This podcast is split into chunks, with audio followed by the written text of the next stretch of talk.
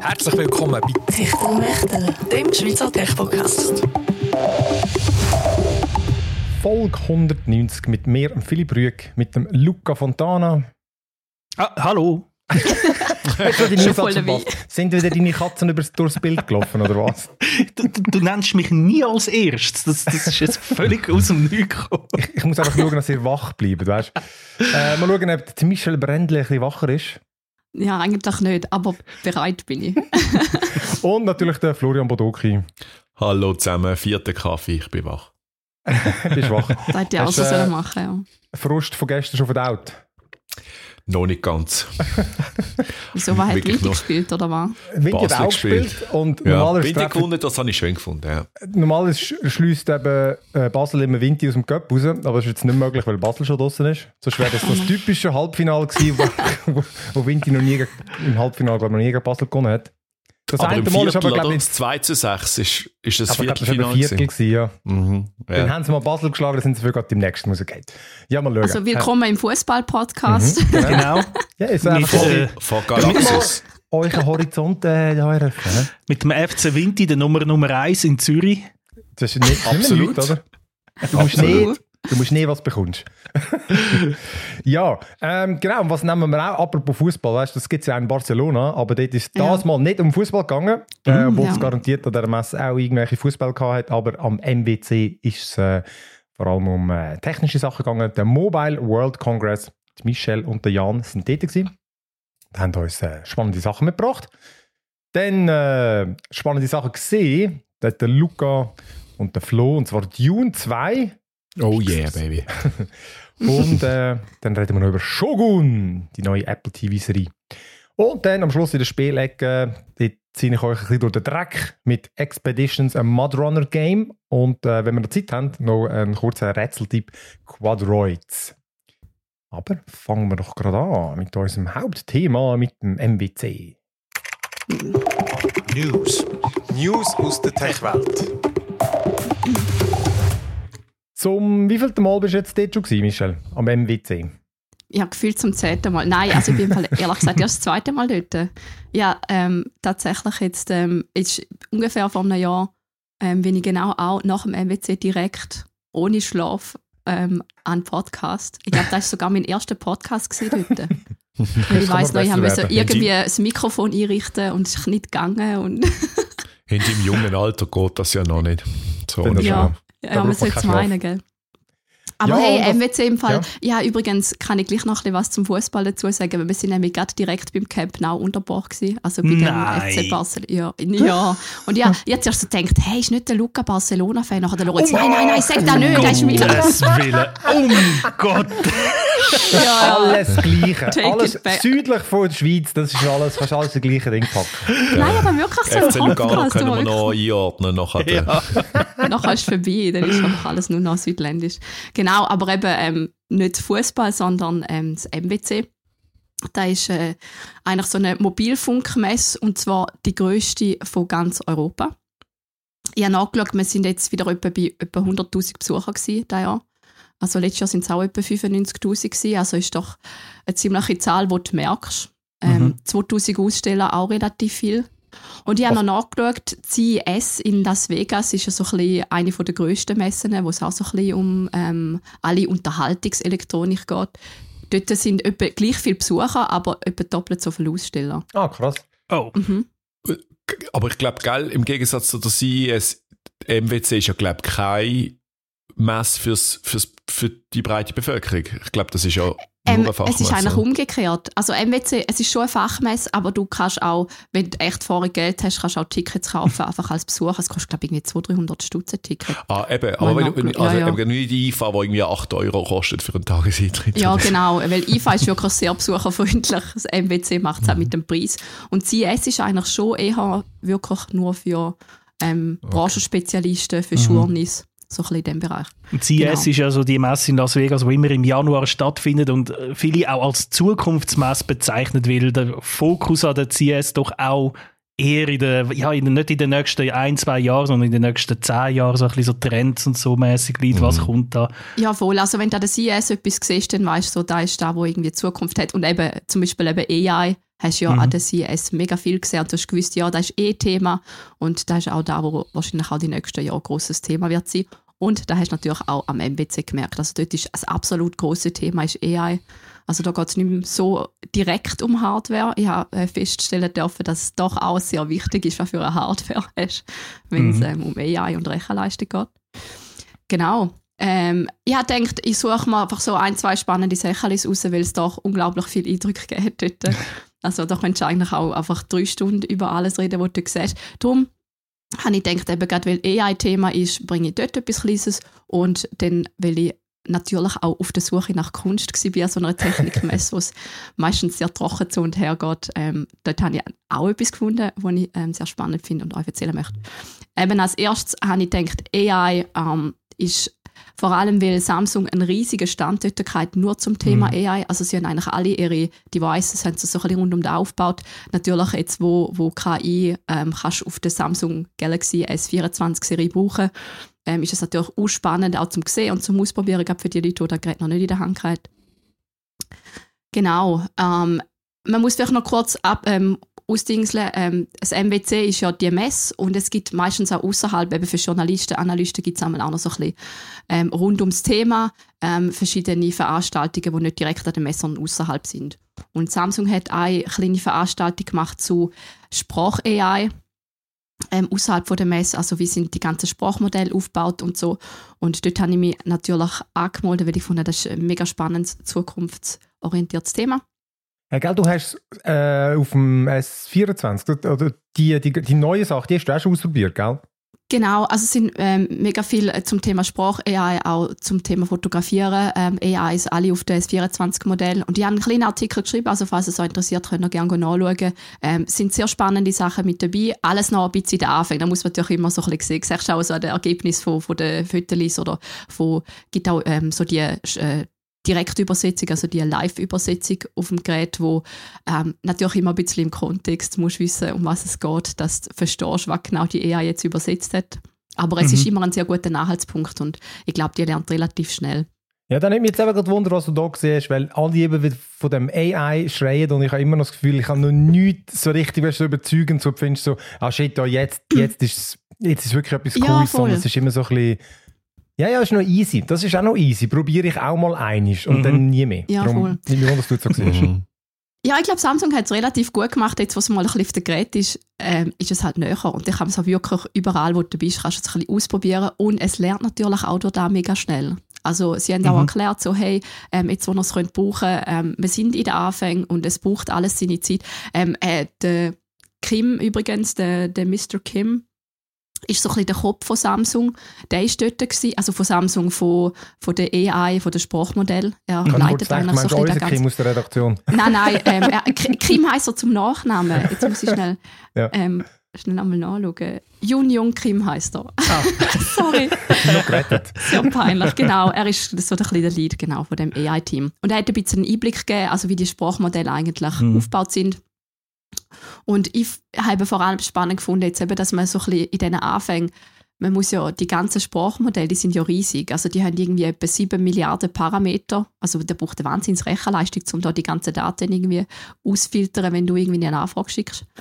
Und zum da auf so ein kleines Gerät bringen, dass es nicht gerade völlig überhitzt oder einfach 15 Minuten braucht, bis es mal eine Antwort ausspuckt, das ist eigentlich schon noch krass. Und er hat uns ein bisschen gezeigt, dass da eigentlich die grosse Herausforderung war, die sie im letzten Jahr auch hatten, um das dann auch auf Gerät zu bringen. Und vor allem auch zum, hey, wenn du äh, irgendwelche Sachen übersetzt, gerade irgendwelche Sprachnachrichten oder Text, wo du auf deinem Gerät hast, das ist immer alles sehr privat. Und ähm, wenn du natürlich immer zu einer Cloud rausschicken musst, dann Mhm. ist ab- mit Privatsphäre vorbei.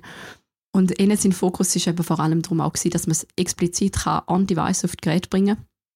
Und bei Samsung ist es jetzt so, du kannst beides.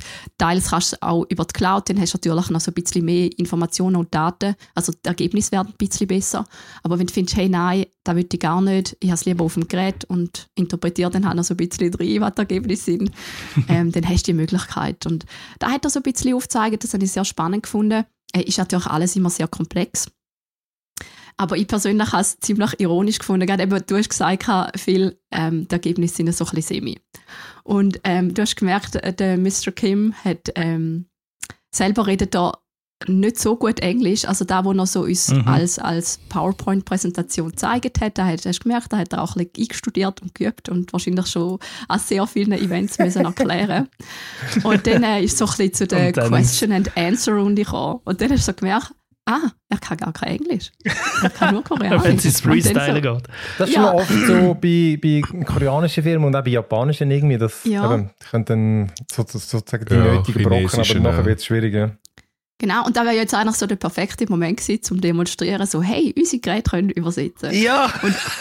er ist dann so selber so gewesen, ja, eben, wir wissen alle, oder, wie ich, dass es noch ein bisschen Zeit braucht. Und wahrscheinlich komme ich dann nächstes Jahr mit dem S25 und dann funktioniert es dann. Aber bis dahin hat er tatsächlich eine Übersetzerin mitgenommen. Ähm, ich weiß nicht, haben die ja schon mal so ein Event gehabt, wo einfach eine Übersetzerin neben dran gehockt ist und alles so tsk, tsk, tsk, übersetzt hat? Habe ich glaube auch schon mal Ich erlebt. es mir aber gewünscht ab und zu. ich, ich Also, Ja, vor zwei Wochen bin ich ja auch in Frankfurt gewesen, an einem World of Samsung, haben die das, glaube Sie haben das umbenannt. Das war früher einfach der Samsung Media Day gewesen, ein Presseevent, wo es einfach eine Presse aus Europa einladet, an einem Standort, wo es eben eigentlich wahrscheinlich genau das gezeigt haben, ein bisschen, was ihr auch zu sehen bekommen habt, weil das ist mir alles, was du bis jetzt erzählt hast, extremst bekannt vorgekommen. Eben das ganze AI, das ist bei Samsung das Jahr ein riesen Thema und Ja. eben nicht nur bei Smartphones, wir haben dort die ganze Palette wirklich äh, von Fernsehen, von Öfen, von wirklich äh, whatnot, also alles, was du dir kannst vorstellen, der Ofen erkennt automatisch, wenn deine Pizza verbrennt und äh, schickt dir eine Nachricht aufs Handy Ah, und was ja, weiß genau. ich, oder? All das Ganze, also wirklich die ganze Welt von AI, wie wird AI drin sein und so. Und wie du gesagt hast, auch der Fokus darauf, hey, wir wollen so viel wie möglich rechnen, was eine AI macht, aufs Gerät haben, damit die Leute weniger misstrauisch sind, dass sie das Gefühl haben, da wird alles an der Cloud auf, auf Südkorea geschickt und wir werden ausspioniert und so. Es soll so viel wie möglich davon immer auf dem Gerät stattfinden, auch bei Fernsehen. Ich kann, kann nachher sonst noch ein bisschen zu Fernsehen erzählen, aber das ist auch wirklich, ja, das Thema, es kommt alles sehr, sehr bekannt vor. Und wenn man von Sprachmodell redet, Michel, ich glaube, dann reden wir ich bin mir nicht sicher, ob ich das ganz richtig verstanden habe bei Samsung. Wirklich so von einer Art Google Assistant, einfach bei Samsung, oder? Also ein Gerät, ein AI, wo alles macht auf deinem Gerät. Mit dir reden, dir übersetzen, Aufgaben übernehmen. Ähm, einfach, dass wir das ein bisschen verordnet haben, was, was heisst Sprachmodell, von was reden wir da, für die, die vielleicht nicht so tief im Genau, Thema sind. Also- also nicht nur auf Kommando haben, also beziehungsweise also halt nicht, nicht so sequenziell und halt auch selber, also es tut ja dann selber äh, Schlüsse ziehen, in Anführungszeichen, oder? Genau. Also sie sagen vor allem, das ist so ein bisschen das Ziel auch. Also dass alles ein bisschen zusammenarbeitet, eben wie du sagst, es gibt verschiedene Varianten. Es gibt so Live-Übersetzungen, es kann auch bei Sprachnachrichten helfen oder bei Textnachrichten. Ähm, Zusammenfassungen, Transkriptionen. Zusammenfassungen, genau, oder Zusammenfassungen von der Transkription. Oder, weil wirklich Voilà. so ein bisschen, du merkst so, es ist schon ein bisschen verlinkt miteinander und es, es basiert natürlich alles so ein bisschen auf den, auf den gleichen Daten. Und da ist natürlich auch das Ziel, oder, dass auch dein Gerät ein bisschen erkennt, hey, das sind deine Vorlieben, da machst du viel. Zum Beispiel, wenn du sehr viel äh, bist, der sehr viele Interviews macht, so, hey, schau, dann zeigt es dir immer gerade da an und, und äh, es schafft besser mit dem. Du musst natürlich auch schauen, dass du auf dem Gerät alle Sprachen drauf hast, wo du, wo du gerne, ähm, eben, dass du auf dem Gerät hast, wo du viel brauchst, wenn du viel eben in Südkorea unterwegs bist, dass du Koreanisch hast. Ähm, so ein bisschen in dem Stil. Das ist, das ist vor allem das große Ziel. Ich, ich glaube, von allen Herstellern, jetzt nicht nur von Samsung, also hast du auch gemerkt, Honor ist zum Beispiel auch ein bisschen auf dieser Schiene, Xiaomi auch. Die möchten alle gerne mit, mit, mit KI-Assistenz, dass du, wie bös gesagt, nicht mehr Apps brauchst, sondern dass du einfach im Handy kannst sagen, hey, ich brauche ähm, einen Flug dort und dort her Mhm. und dann sucht es die günstigsten raus oder whatever. Und dann musst du eigentlich gar nicht mehr selber groß navigieren, sondern kannst einfach wirklich intuitiv. Da ist äh, da, wo der Krim auch immer gesagt hat, so hey, ähm, es ist so ein bisschen, wir haben immer müssen die Sprache lernen vom, vom, von der, vom Computer, von der Gerät oder Computersprache quasi benutzen und jetzt können wir wie unsere eigene Sprache verwenden und ähm, Gerät eigentlich unsere Sprache beibringen. Das, Das ist eigentlich wie das Hat Rabbit, natürlich das Rabbit-Teil, wie das geheißen? Ja, genau. äh, ja, Rabbit, das Air One oder so. Ja, genau, ja, das, Mhm. klingt eigentlich wie das. Aber so- sonst, was, ich jetzt, was du jetzt hier erzählst, ist ja, das hat man ja jetzt eben auf dem S24 vieles schon gewusst. Ähm, Also weißt, du, haben sie dann eigentlich sich etwas konkret Neues vorgestellt, weil es klingt immer noch so das typische, solche Division, wir haben ein bisschen da, wir haben ein bisschen da, wir haben ein bisschen da, aber irgendwie, Ja. ich habe immer noch das Gefühl, nichts von dem ist irgendwie dann so gut, dass es dann wirklich konsistent nutzt ist, weil, weißt du, dann auch die Seitenzusammenfassungen, dann, dann da kannst du dich nicht 100% darauf verlassen, fasst es das richtig zusammen und dann brauche ich es eben dann gleich nie. Also weißt, du, haben sie auch wirklich mal irgendwie etwas Ich habe etwas Neues Ist gezeigt. Ja. ist ja da bei Gizmodo so das Problem. Ich weiß nicht, ob ihr es mitbekommen habt. Die machen jetzt Artikel mit AI und es ist wirklich Mistake Ja, alle hat es geheißen. Mhm. Ja, wohl. ja, da ist eben so. Also im Moment, da merkst du bei allen, es, es, es hat sich so schnell entwickelt, das ist ja erst gerade gekommen.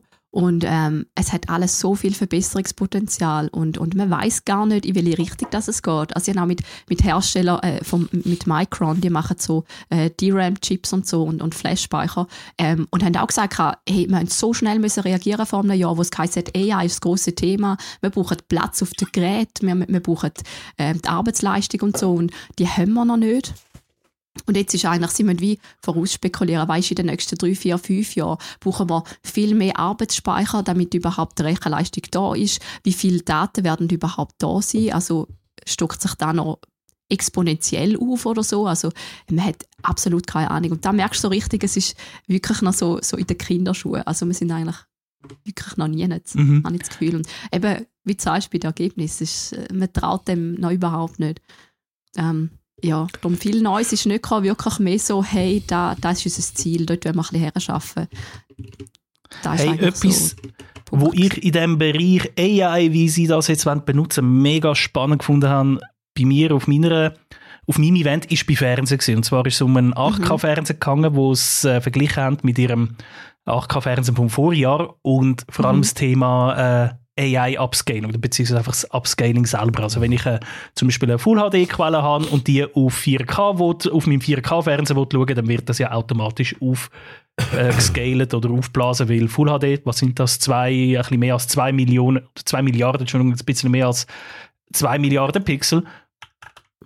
Mhm. Nein, blöd, 2 Millionen, ich bin jetzt gerade wirklich gerade ein Zwei bisschen. Millionen Mal. Sind ein bisschen mehr als 2 Millionen Pixel und 4K sind ein bisschen mehr als 8 Millionen Pixel. Und das, was sie uns gezeigt haben, oder so wie sie es uns erklärt haben, ist eigentlich so das klassische Aufblasen oder Upscaling ist Interpolation. Also du hast dort auf ganz einem einfachen Beispiel gesagt, dort, wo vorher 2 Pixel sind, sind jetzt plötzlich 4 Pixel und du hast jetzt also 2 Pixel neu dazwischen und was macht der Fernseher oder was macht das System jetzt? Er nimmt seine Pixel, schaut das Pixel links und rechts davon an und sagt, also wenn es der linke weiß ist und das rechte schwarz ist, dann sagt er, "Hm, grau könnte jetzt Sinn machen da, oder? Und tut dann ein graues Pixel einfügen und das macht er dann halt jetzt halt äh, wie bei 2 Millionen auf 8 Millionen genau gleich. Es wird eigentlich immer einfach die Pixel links und rechts und oben und unten ein bisschen der Nähe angeschaut und anhand von dem dann entschieden, was könnte da reinpassen.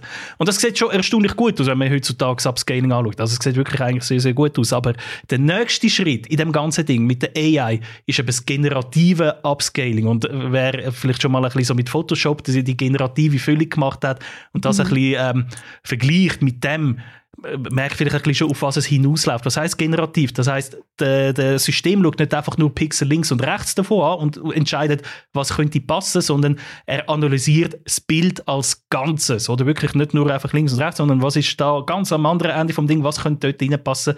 Und wer ja gerade bei Photoshop schon mal mit generative Füllung geschafft hat, merkt einfach, wie viel besser und wie viel akkurater die Ergebnisse sind. Und beim Upscaling, das, was sie uns gezeigt haben, ist wirklich Wahnsinn gewesen, was wie viel besser das Upscaling vom neuen Fernsehen mit AI, eben mit dem generativen Upscaling ausgesehen, als im Vergleich mit dem anderen, mit, dem, mit der klassischen Interpolation. Das ist viel schärfer gewesen, hochauflösender, du hast auch viel weniger äh, jittery gehabt, du hast, also weißt so, so Pixel, ähm, wie soll ich sagen, so wenn das Bild sich zu schnell bewegt und es tut wie sich so stocken und so, weil, ja, die Pixel müssen halt einfach links und rechts schauen, das ist alles viel äh, rudimentär. Und das generative Auffüllen von dem Ganzen, von all diesen Informationen, die fehlen, das ist ja verdammt viel, also von 2 auf 8 Millionen, um, um den Daumen sind es irgendwie 60, 70 Prozent vom Bild, meine Mathe ist am, äh, ist am Amok laufen auf jeden Fall irgendwie enorm viel vom Milliarden. Bild, enorm viel Prozent vom Bild ist eigentlich gar nicht vorhanden, sondern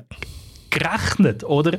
Und das dort ist halt natürlich verdammt viel Verbesserungspotenzial und das ist etwas, wo Mhm. man muss sagen, shit, okay, da verstehe ich zum ersten Mal wirklich, was AI blablub dann kann bedeuten, oder? Es ist immer alles im Marketing ist heutzutage AI dies, AI das, obwohl vielleicht Ja. hinter unter Umständen gar kein AI dahinter steckt oder sondern einfach das, was vorher war und jetzt ist es einfach fancy. Aber bei dem Beispiel an müssen sagen, holy shit, das hat Potenzial. Und ich, wo sonst immer sehr, sehr gegen 8K-Fernsehen argumentiere, dass es überhaupt nicht bringt, dass man den Unterschied auch fast gar nicht sieht und so, habe zuerst mal müssen sagen, okay, da, da, das sieht jetzt schon wirklich, wirklich gut aus. Und äh, da bin ich sehr, sehr gespannt auf mein, äh, meine Tests das Jahr, was Fernsehen betrifft, wie viel besser das wird sein.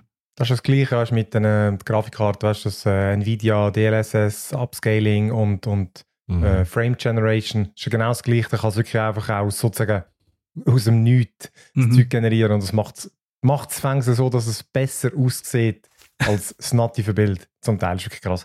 Äh, genau, aber Michel, du hast ja auch noch neben AI hast du ja noch ein bisschen nach Kunst auf der Suche gewesen. Hast du etwas gefunden?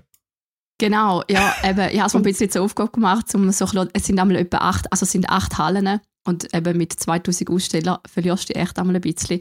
Und jetzt irgendwie bis am, ich bin am Sonntag bin ich schon dort gewesen, habe schon ein paar Sachen gesehen, Montag dann an die und eben wirklich am Dienstag Nachmittag, ich habe es fast aufgegeben und dachte, okay, boah, es ist auch viel Zeug und es ist alles ein bisschen lame. Dann bin ich so irgendwie beim Huawei-Stand vorbeigelaufen und dann haben die zwei neue Tablets ausgestellt. Dann habe ich so gedacht, ja, mm, easy. Dann bin ich so bei ihnen ums Eck und dann hat sie wirklich das eine Tablet, so eine 13 Zoll Tablet, MatePad Pro 13.2, glaube ich, heisst Und sie haben es einfach auf eine Staffelei gestellt. Und ich, also ich muss sagen, da allein schon ist natürlich so ein bisschen ein Eye-Catcher. Du denkst, ah, okay, sie haben einen Fokus, wo mich interessiert vor allem. Und wenn ich dort hergelaufen habe, dachte ich, ah, geil, sie haben den neuen Stift auch schon dort ähm, wo es neu lanciert haben, ähm, kannst also quasi selber ein die künstlich, äh, künstlerisch verwirklichen. So. Und dann bin ich auch so ein bisschen hergegangen und dachte, easy, perfekt, dann kann ich mal ein bisschen ausprobieren, ob es endlich ein Android-Tablet gibt, wo so ein bisschen ein iPad-Ersatz ist. Das ist das, was ich immer ein bisschen suche, weil Android hat meistens auch schon von der Software her irgendwie keine spannenden Apps, die du kannst zeichnen oder wo einfach irgendwie nicht so intuitiv sind. Ähm, und irgendwie hat äh, Huawei hat ja eigentlich so ein bisschen in Europa das Problem, dass weniger Google Services und so Mhm. Sachen haben. Also du kriegst die Apps, die bei uns kriegst du nicht unbedingt alle.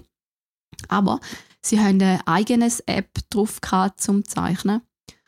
Ähm, Moching Paint. Und äh, ich habe das vorher noch nie gesehen oder so, aber ich habe gefunden, ah, sieht noch also, sinnvoll aus und vor allem irgendwie kommt man daraus, was die App alles kann. Und dann habe ich so ein bisschen angefangen rumzukritzeln, haben wir nichts dabei gedacht und haben mich eigentlich ziemlich schnell verloren. Das ist schon mal ein gutes Zeichen. und irgendwie so, ich weiß gar nicht, nach 15, 20 Minuten oder so ist dann so einer zu mir hergekommen, hey, sorry, ähm, könntest du mich echt porträtieren? Und Nein! Ich, so, ich so, hä, habe ich irgendwas Geil. verpasst oder so? Und dann habe ich so gedacht, ja, easy, da hat es einen Stuhl, hockt die an, ich garantiere für nichts, aber ich probiere es aus. Dann weiß ich gerade, was das Programm alles kann. Dann ist er hergeköckelt und ich so am Malen.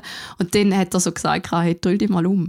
Dann habe ich so hinter mir geschaut und dann siehst du auch so 15 Leute mir am Zuschauen, am Fotografieren, am Filmen. Dann ist noch einer hergelaufen und hat mich interviewt. Ich glaube, die haben das Gefühl, gehabt, ich arbeite dort. gesagt, ja, und, und wie ist denn dein Name und was ist denn das für ein Programm, das ihr da verwendet und wo da auf dem Tablet ist und so? Kann ich da mit in den Artikel reinnehmen? Das war ganz lustig. gewesen. Und dann wirklich haben die Leute angefangen anzustehen und fragen, ja, kannst du mich echt auch noch porträtieren? Und Das ist wirklich ein Und bisschen Huawei hat gedacht, ah, wir Idioten, Mann, suchen wir einen scheiß Tablet ja. Ja. vermarkten. Ja gut, sie haben ja, ich meine, so den Grundbaustein haben sie ja schon mal geleitet. Ja, schon, also Huawei hat Sie hat eine wie die ich gebraucht, die einfach Mhm. die Leute porträtiert auf in dem Fall Teil. sie hätten einfach können Künstler anstellen Ja. und das war perfekt gewesen, ja. Beste Also Testimonials, oder? Ja, ja hey, ich habe ähm, dank dem mit der PR-Dame, die heißt übrigens auch Michelle von Huawei Deutschland, die ist auch ein bisschen für die Schweiz zuständig, äh, die hätten dann natürlich mitbekommen. Und dann hat sie hohe Freude gehabt und am Team gezeigt so. Also das heisst, vielleicht habe ich ja sogar schon mal ein bisschen Chancen, um das Tablet dürfen vorab testen, ähm, weil das kommt jetzt dann.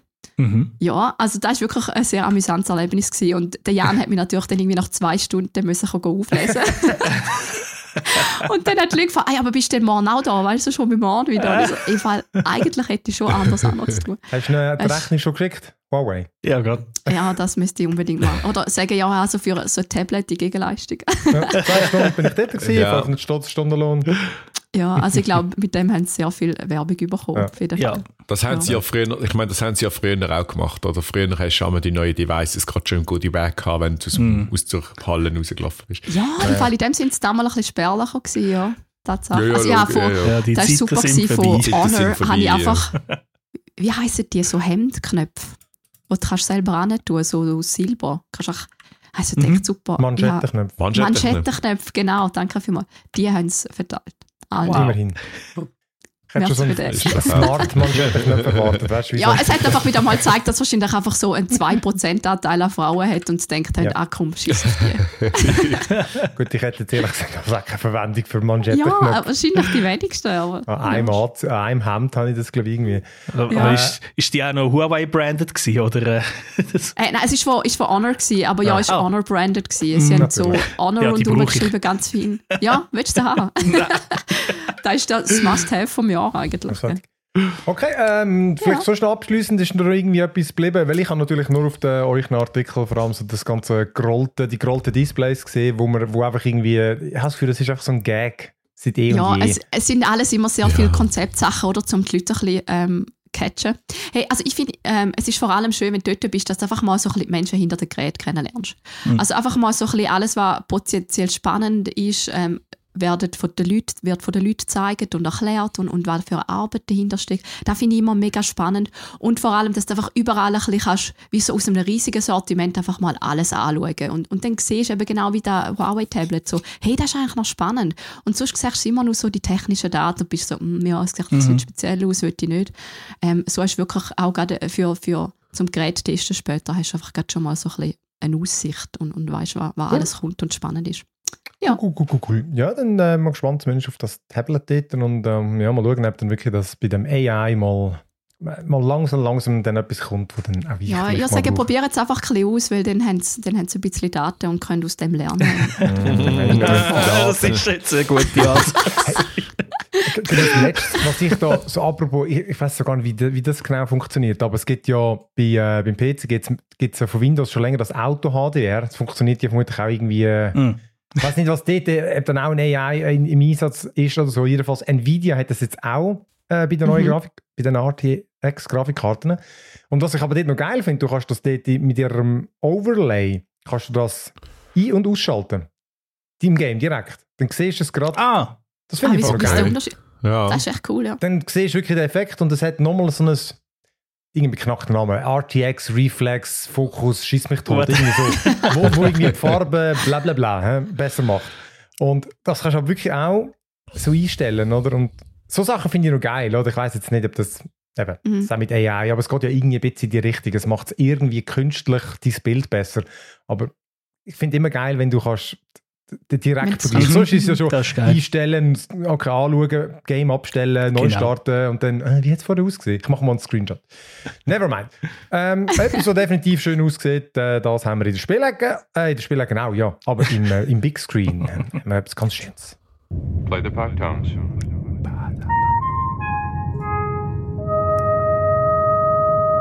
Film und Serie auf dem Big Screen.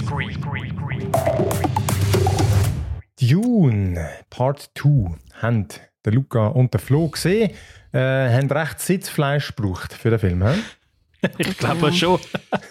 Ja, doch. ich glaube mal. schon.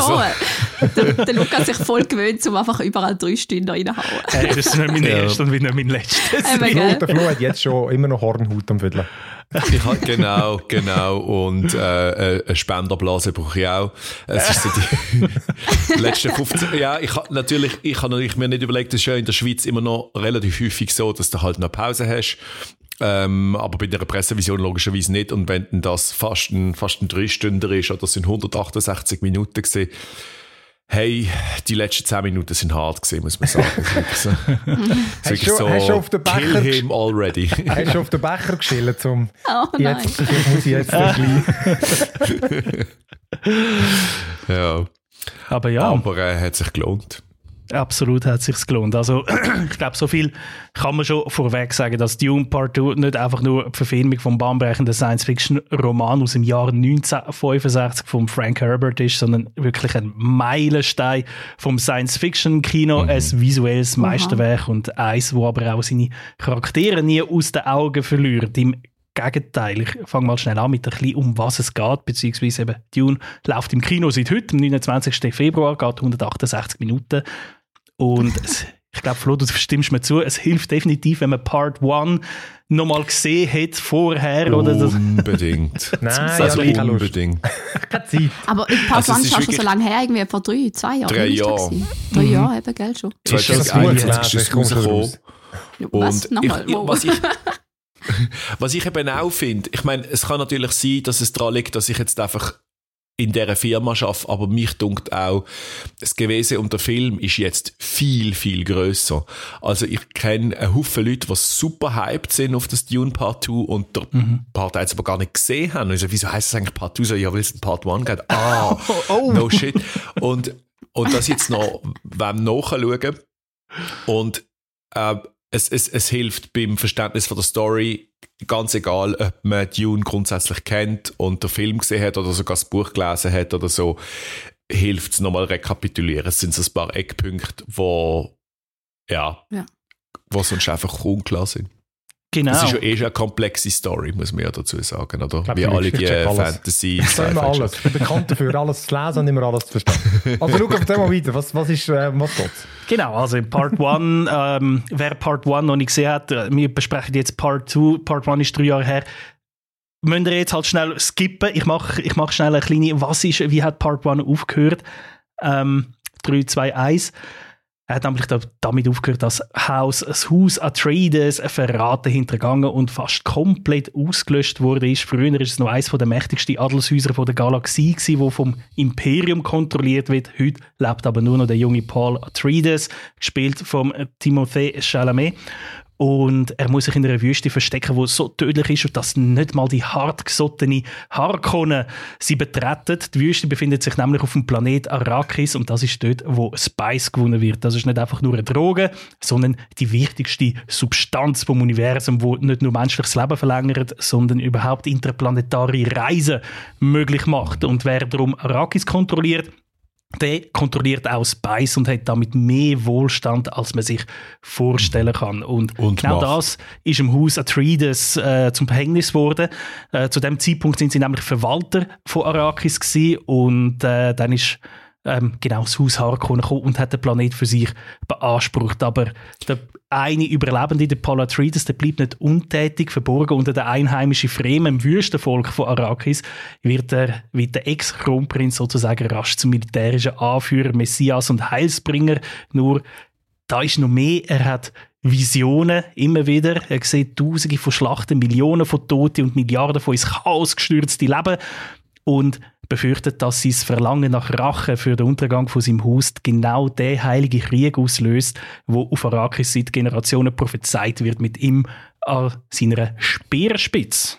Genau, So. der Teil ist jetzt aber eigentlich schon Teil 2, oder? Weil Teil 1 hört ja auf, Genau. indem er die einfach trifft, das Wüstenvolk. Mhm. Und dann schaut er ein bisschen, dann sieht er noch so einen Raketenwurm. Oder wie, wie heißt es dort? Sandwürmer. ein Sand. ein Okay, Sandwurm. Raketenwurm, Also kann man man auch so muss- sagen. Ich, ich glaube, man muss noch kurz etwas anfügen. Das ist jetzt Teil 1. Also wer das noch nicht gesehen hat, kann sich jetzt wirklich nicht mehr über Spoiler beschweren. Ähm, die, die Kontrollen über das Spice ist ja eigentlich eine Falle, oder? Also es hat ja, das Haus Harkonnen hat ja die Kon Kontrolle über das Spice am Anfang vom Teil 1 und dann beschließt der Imperator, äh, die Kontrolle im Haus Atreides zu übergeben. Aber das ist eigentlich von Anfang an eine Falle, weil der Imperator eigentlich die Macht und Kraft von Haus Atreides fürch fürchtet und äh, sie dann dort eigentlich äh, ja der Wüste aussetzt und und und auch ähm, also da, wirklich von Anfang an eigentlich zum Misserfolg verdammt ist bei der Ernte von Spice und die werden ja dann von Haus Harkonnen angegriffen. Also das ist so also ganz ganz bewusst so eingefädelt, damit man dem, dem Haus Atreides ein bisschen äh, die Macht und Kraft nimmt, weil der Imperator, der einem anderen Haus angehört, Angst hat, dass die noch hat alles übernehmen. Ja, sie unterstützen sie ja dann auch so indirekt. Mhm. Der Imperator. Ge- der ganze, genau. Der ganze Kuh. Genau. Genau, der Imperator will eigentlich Haus. Atreides zerstören, aber kann das nicht direkt machen, weil das sonst all die anderen Adelshäuser in Aufruhr versetzen, Genau. wenn da der Imperator höchstpersönlich in die Machtgefüge eingreift. Darum tut er quasi alles hinter dem Vorwand machen, dass Harkonnen er zuerst Arrakis wegnimmt und Harkonnen dann kommt, um sich wieder zurückzunehmen, unterstützt von der Armee vom Imperator, aber das darf ja niemand Genau, erfahren. Sardaukar, Das ist so genau. Part 1, die Sardaukar. Und Part 2 setzt halt wirklich nahtlos dort an und das ist wirklich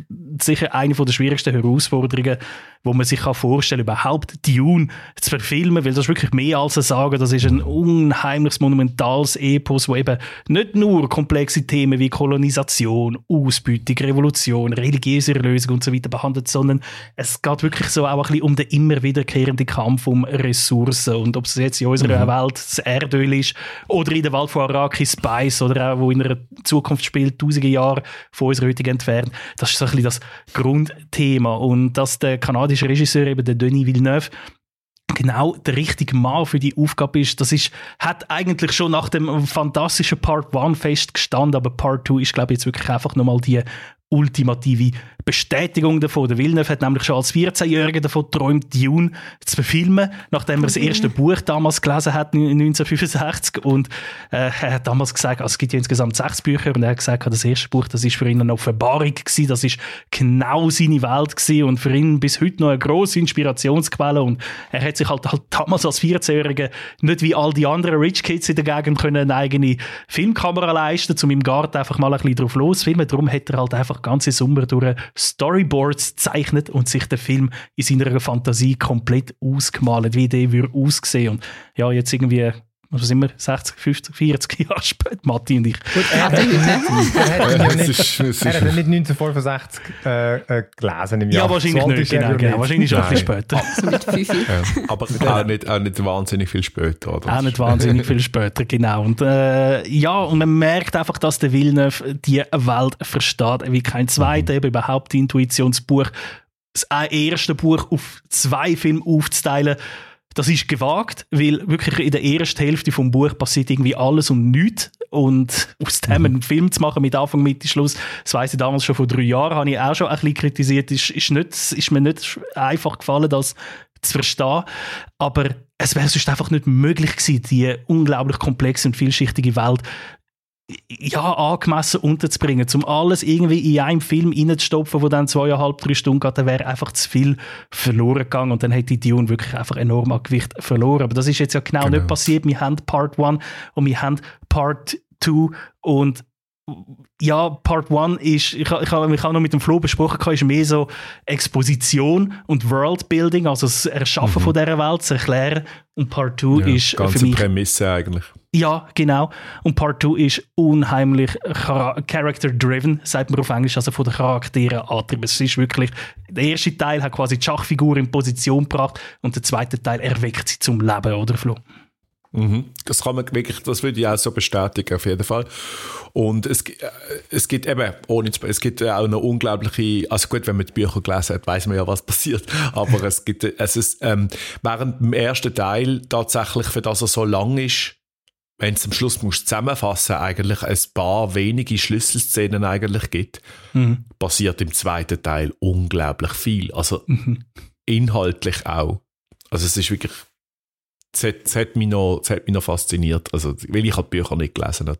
Ich würde sagen, haben die Bücher gelesen, weil also ich habe nur also das erste angefangen und es ist ja es ist ja ein riesen Schinken und ich hasse es, um so Bücher zu lesen. Und einfach so viel nehmen und du musst mega draus. Also es ist sehr verwirrend. Hey, ich habe damals eben nach dem ersten Film, nach Part 1, habe ich das Buch gelesen und es hat mir mega geholfen, den Film gesehen zu haben, um das irgendwie will. Der Frank so, Herbert oder? ist wirklich ja. so die Antithesis zu äh, J.R.R. Tolkien, wenn man es mit Herr der Ringe vergleicht. Oder? Also, die, ja. die, werden, die beiden Werke werden mega verglichen, weil beide Dune in der Science Fiction, auch wenn es Science Fiction Fantasy ist, und mhm. Lord of the, uh, of the Rings in der High Fantasy, sind ja mega, mega, soll ich sagen, also die, die, die, die Mütter fast von ihrem Genre, wo das Genre mega, mega beeinflusst haben. Und was aber der Tolkien macht, ist, er beschreibt alles. Und zwar bis ins kleinste Details. Wenn es irgendwie, äh, da gibt es zu essen und dann tut er drei Seiten lang das, Essen, das, das Menü Es gibt, tut er beschreiben. Und mhm. während sie essen, haben sie dann ein Lied angestimmt und dann haben wir drei ja. Seiten das Lied, das er erzählt und alle Charaktere sind, so die meisten sind sympathisch und nahbar und so weiter. Und Frank Herbert ist das pure Gegenteil. Er beschreibt fast nichts in seinem Buch. Es ist irgendwie, ähm, also er beschreibt viel und gleichzeitig irgendwie nichts. Man muss sich mega vieles selber vorstellen und ausmalen, ja, wie es aussieht, ja, wie es funktioniert. Beschrieb ist, ja, ist weniger. Ja. Ist wirklich das Minimum und, und, und das macht das Buch auch so schwer verfilmbar, oder? Der David Lynch ist äh, äh, wann ist das gewesen, 80er Jahre oder so. Ich würde jetzt nicht unbedingt gescheitert sagen, vielleicht damals gescheitert, heute hat der Film seine Verfilmung ja doch irgendwie Kultstatus, aber es ist uh, schwer, das Buch auf, auf irgendwie Film zu bannen. Und ich finde, der Villeneuve versteht mega gut, vor allem jetzt in dem Part 2, wann muss er am Buch, also wann muss er am Buch wirklich Satz für Satz treu sein und wann darf er abweichen. Und das sieht man vor allem äh, im Charakter von der Chani oder Khan, ich weiß jetzt gerade nicht auswendig, ist Zendaya, Chani, oder? Das ist die, die von der Zendaya gespielt wird. Genau.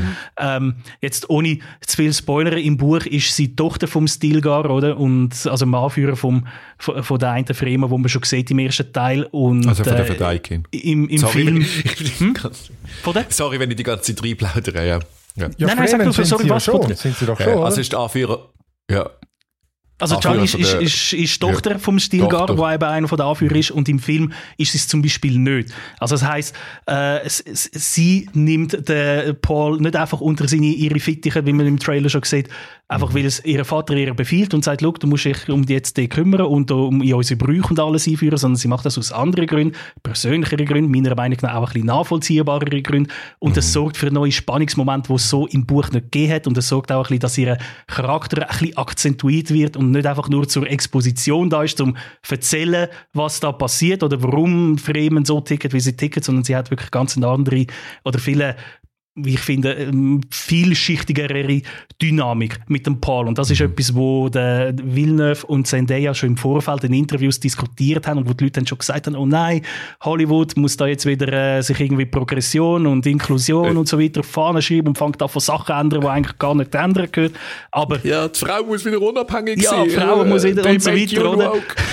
Aber in dem Fall macht es wirklich einfach Geschichte besser, weil wir haben mehr Menschen, es, es ist nahbar, es ist menschlicher und eben. Und was äh, sich daraus ja. Ja.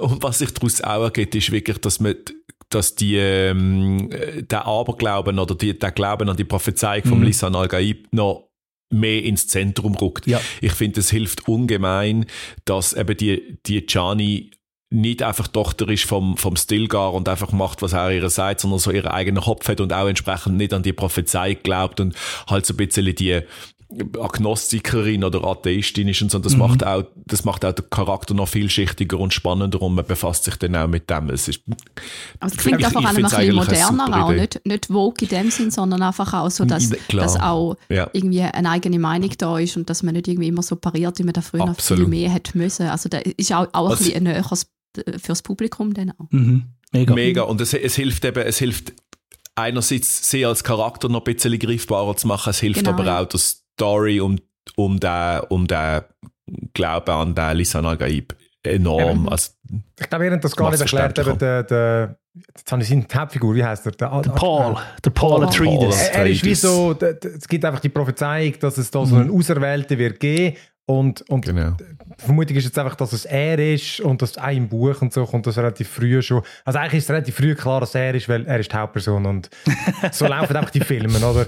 Und genau um das geht es dann dort, äh, weil ja äh, grundsätzlich kommt ja die, die Prophezeiung auch von der, vom Fremen-Volk. Und darum Genau. dass es dann wie so ein Außenstehender ist, ist eigentlich dann im ersten Moment eine Überraschung. Genau. Aber, aber gleich, aber sonst, so über das Ganze gesehen, weißt du, irgendwie sind so begeistert gewesen, aber was, was, was, was ist jetzt so der Kern davon? Also weißt du, irgendwie im ersten habe ich das Gefühl gehabt, was ich mega geil gefunden habe, ist einerseits die unglaublich geile Inszenierung, oder? Das hat einfach, es hat einfach ausgesehen wie nichts anderes. So wirklich Science-Fiction, ass Science-Fiction-Film, wie ich ihn schon lange nicht mehr gesehen habe. Mit einfach Sound, hey, wirklich da, da kommst du gerade Hühnerhaut drüber. Richtig geil. Ja, gu- gut, wo, jetzt- wo Hans Zimmer draufsteht, ist halt Hans Zimmer drin. Gell? Ja. Kannst einfach, Überhaupt Ah, nein. Und das, da, in dem Stil geht es auch wirklich äh, weiter. Also rein inszenatorisch ist auch Part 2. Ich finde das sogar noch besser als Ja. Part 1. Da ist auch wieder der Kameramann, der Greg Fraser, der schon beim ersten Teil dabei war, der übrigens auch bei The Batman äh, Kamera gemacht hat, wo extrem, der hat einfach ein wahnsinnig geiles Auge, finde ich, für mega spannende Perspektive. Und der Denis Villeneuve gleichzeitig hat mega das Auge für ähm, die Totalen, weißt du, so wenn, wenn die, die grossen Aufnahmen, wo du alles siehst, also es ist nicht einfach flach und es ist immer irgendwie eine spannende Perspektive und da- dann dazu noch Hans Zimmer sein Soundtrack. Und es ist wahn also wenn, wenn der Paul zum Beispiel, das sieht man auch im Trailer, lernt äh, Sandwürmer zu reiten das erste Mal, das ist glaube ich etwas vom beeindruckendsten, wo ich jemals im Kino gesehen habe. Das ist, sieht so verdammt geil aus und auch später, also es ist ein, wieder ein Augenschmaus. Und einfach nur das mal halt mit deutlich mehr Substanz, wie ich finde, als noch Part 1 und ich habe Part 1 eigentlich schon mega geil gefunden, einfach fürs Worldbuilding. Das hat am Anfang eben nicht so und dann irgendwie beim zweiten, dritten Mal gar nicht aber von das viel mehr fühlen, dass das irgendwie auch geil ist. Aber jetzt im Part 2 hast du wirklich auch noch die Substanz dahinter. Warum passiert was? Warum soll es mich überhaupt kümmern? Warum sollte mich der Paul kümmern? Der Paul ist so der, eben wie im Buch, der zwiegespaltene Charakter. Er ist irgendwie der Hoffnungsträger von einer ganzen Kultur, wo er fürchtet nicht Kontrolle über seine hellseherische Fähigkeiten zu verlieren, dass dann alles aussagt, sondern er, im Gegenteil, er hat Angst, die Kontrolle zu gewinnen und damit genau das einzuleiten, was er eigentlich gar nicht will. Und das ist wie so ein, so, so, die Frage ist wie so, kann er den Heilige Krieg überhaupt noch verhindern oder versucht er sogar aus den richtigen Gründen, äh, trifft er dann am Schluss die falschen Entscheidungen, wo der Krieg genau herbeiführen? Oder ist nicht eh alles schon auf, aufgeleist und er kann es eigentlich nur noch vielleicht weniger schlimm machen, als, als es eh schon kommen wird und so. Das sind, finde ich, mega, mega spannende Themen für ihn als, als Hauptfigur, für, für den Protagonist, wo, wo, wo uns durch den Film treibt und eben dann halt mit den Nebencharakteren, mit seiner Mutter und so weiter. Man könnte wirklich stundenlang über den Film reden. Es, es, es ist ein wahnsinnig, es, ist meiner Meinung nach wirklich ein so viel besserer Film als Part 1 und Part 1 habe ich schon fantastisch gefunden. Hey, noch eine Frage. Also, du, eben du, ich habe das Buch auch gelesen. Hm. Ähm, mich hat im Buch gegen Schluss ähm, ein bisschen verstören, weil einfach das Ganze mit, den, äh, mit dem Glauben und die ganze religiöse Geschichte, irgendwann ist es wirklich, habe ich so gefunden, hey, jetzt können wir jetzt einfach mal losziehen und den hohen Krieg anfangen, weil einfach, das ist wirklich, nein, wirklich, es ist ein ständig, ist, ist es wirklich nur so esoterisch geworden. Das hat mich wirklich gegen dort ein bisschen verstören. Ich habe ein sehr gutes Buch gefunden, aber am Schluss hat sich das ein bisschen gezogen, irgendwie so, wirklich. Und habe jetzt aber nicht den Eindruck gehabt, im Film, das ist natürlich irgendwie dann trotzdem also mit fünf, sechs Stunden immer kürzer als ein Buch. Ja, ja. Also, der, ähm, der, der Denis Villeneuve hat Part 2 mal als Kriegsfilm bezeichnet. So weit würde ich definitiv nicht gehen. Es ist immer noch ein ruhiger Film. Es ist jetzt nicht der Pacing von einem Soldat James Ryan, was weiß ich, ein Landig an der Normandie. Hat schon seine Momente, aber grundsätzlich ist es immer noch eher ein langsamer Film, vergleichsweise. Er ist aber deutlich weniger esoterisch als im Buch. Und das, weil es wahrscheinlich einfach gar nicht möglich ist, die ganze Gedankenwelt von Paul, wo im Buch, wie, wie er mit, mit seiner hellseherischen Fähigkeit, wo er fast schon neues, wie soll ich sagen, ein, ein neues Dasein, ein neues Bewusstseinsstufe erreicht, wo irgendwie gar nicht mehr menschlich ist und so Zeugs. Also, das ist alles Pur irgendwie... abstrakt dann Ja, sehr, sehr abstrakt. Also ich weiß genau, was du meinst mit dem ganzen esoterisch und äh, das ist im Buch viel stärker als, als im Film. Ich glaube, weil es einfach im Film erstens schwierig ist, das irgendwie darzustellen, visuell, was, was dort passiert. Und andererseits, es, eben, es braucht es auch nicht, er geht nicht so weit. Devin, dort tut er ein bisschen, es geht schon ein bisschen in die Richtung, aber nicht so stark wie im Buch. Also dort tut er ein bisschen abtunen, was das betrifft. Aber ja, also es ist jetzt nicht so, dass der ganze Film ein einziger Kriegsfilm ist und so. Also das, dort durch bleibt er der Story vom Original schon auch noch treu, der Denis Villeneuve. Geil. Äh, unter den, kommt die Top-Filme vom Jahr für euch? Ja, Auf definitiv. jeden Fall. also es ist, ich kann ganz einfach, ich meine, unsere Hörer und Hörerinnen kennen mich vielleicht nicht so gut, aber ich, ich kann euch nur sagen, ich bin absoluter Fantasy- und, und Sci-Fi-Noob und ich bin auch gar kein Fan mit ganz wenigen Ausnahmen so Star Wars und so. Und wenn, wenn mich ein Film so, so fesselt, dann, wenn er nur so ein bisschen etwas können anfangen mit, mit Science Fiction oder mit, mit Fantasy oder mit beiden, dann auf jeden Fall schauen. Also, das ist so. Ja. Und ich bin jemand, der bei Lord of the Rings regelmäßig einschläft. Also einfach just Ja, saying. Das kenne ich, obwohl ich es halt Äh, der hat länger. Mega mag. Der hat länger. Ja, geil. Äh, cool, läuft ab heute, respektive er ist eben gestern gelaufen. Ich hätte ihn gestern schauen aber eben, hätte ich anders müssen schauen, was eigentlich langweilig war. Ähm, und genau, gehe ich dann morgen und bin gespannt. Freue mich drauf. Dann haben wir ja noch etwas anderes geschaut. Äh, Der Luca hat schon zwei Folgen gesehen. Ich habe ich habe es noch geschafft, die erste zu schauen. Also zwischen dem Match müssen reinquetschen. Und zwar Shogun, die neue Apple TV-Serie. Achtung, Achtung, nicht Apple. Ah, ist nicht Apple? Ich habe gedacht, das ist von, äh, der, der, der, der Trailer ist irgendwie, ist nicht Apple gestanden. Wo Genau, ist auf, äh, läuft bei uns auf Disney Plus und ist äh, FX Ah, FX, FX, Serie. genau. FX, FX, ich weiß nicht, wie man so spricht. FX. Okay. Auf Disney Plus. Ah, okay, cool. Und äh, ja, komm, du sag du mal kurz äh, zusammenfassen, ähm, um was es dort geht. Ja, genau, schon gut zusammenzufassen. Das ist fast schwieriger als Dune Part 2 im Fall, habe ich gefunden. Ich habe es mir irgendwie probiert, aber irgendwie so probiert, das, das Setting the Stage sozusagen. Also eben, wie gesagt, Shogun. Ähm, spielt im Jahr 1600 in Japan, wo die politische Anspannung förmlich zu greifen ist. Grund dafür ist der Tod vom militärischen Führer ähm, Taiko Toyotomi Hideyoshi, wo das Land nach einem jahrzehntelangen Krieg endlich mal für eine kurze Zeit hat können vereinen unter einem Friedensbanner.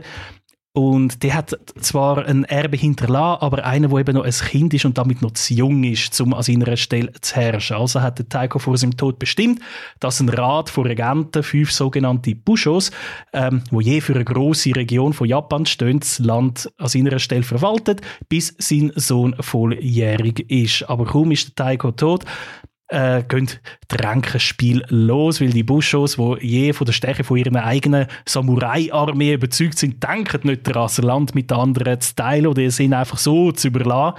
Und weil aber doch einer alleine im Krieg gegen die anderen vier zusammen nicht einfach können bestehen muss man noch warten mit dem offenen Krieg und darum gehen zuerst mal die politische Schachspiel los. Und das erste Ziel von dem Rat ist der Busho Yoshi Toranaga, meisterlich gespielt vom Hiroyoki Sanada. Und äh, der soll quasi von seinem Amt enthoben werden, damit er sozusagen zu Freiwild wird für die anderen. Aber der Toranaga selber, der hat auch noch ein Ass im Ärmel, nämlich der Engländer der John Blackthorne. Der wird mit sehr, sehr dreckiger Zunge vom Cosmo Jarvis gespielt. Und der Blackthorne ist eben nicht nur einfach der erste Engländer in, Engl äh, der erste Engländer in Japan, sondern hat zusammen mit dem Busho Toranaga dort auch gemeinsame Fans, nämlich die portugiesische Katholiken. Und während in Japan eben noch die Ränkenspiele erst am Anfang sind, ist ja die ganze westliche Welt schon lange in einem Glaubenskrieg mit drinnen und äh, wo, wo Katholiken gegen Protestanten kämpfen und während eben bis jetzt nur portugiesische Handelsmänner den Weg auf Japan gefunden haben, ist jetzt zum ersten Mal auch ein protestantischer Engländer dort gelandet. Und der Toranaga sieht dadurch einen Ausweg, weil äh, wenn er den Blackthorn geschickt einsetzt, dann kann er eben Zwietracht unter den anderen Regenten schaffen, die teils zum Katholizismus schon konvertiert sind, teils nicht. Und so kann er sich zusammen selber ein bisschen Zeit verschaffen und ja, das ist dann das große, ich sage jetzt mal Achtung, Game of Thrones, wo da losgeht. Aber halt eben nicht mit dem eisernen Stuhl als Ziel, sondern dem höchsten Titel in Japan, wo ein Normalsterblicher bekommen kann und wo ihn quasi zum Anführer vom ganzen Land machen würde, ähm, Shogun. Und damit haben wir auch schon den Titel, Roll the Credits. Äh, ja, wirklich, sehr schön zusammengefasst. Ja, genau, es ist ja, äh, es basiert ja auf einem Buch und so wie ich das verstehe, ist es auch, ich habe es jetzt nicht, noch nicht nachgelesen, aber es ist auch mhm. das, was ich jetzt so oberflächlich äh, verstehe von dieser, von dieser Zeit, wie das dort war, oder? Die, äh, bei dieser Zeit, wo Japan sich so im Umbruch befunden hat, wo eben, mhm. weil das ist ja so ein total geschlossenes Land gewesen und äh, ist er nachher auch später, weil ich habe gerade über Rise of Ronin, der Ronin, etwas nachgelesen und dort mhm. ist ja offenbar immer noch relativ zu gewesen, mhm. das Land, darum vielleicht hat sich das auch wieder geändert. Aber eben einerseits, weil es noch gar keinen Westen entdeckt hat und mhm. eben genau die Portugiesen das natürlich wie so geheim halten, weil man dann irgendwie damals ist halt die ganze Handel mit, mit, äh, mit Asien und so, wer das natürlich als erstes gemacht hat, ist oder nehme ich an, du bist einfach, hast einzigartige Güter gehabt und so, oder? Was, mhm. was, was du gut für Geld gemacht hast.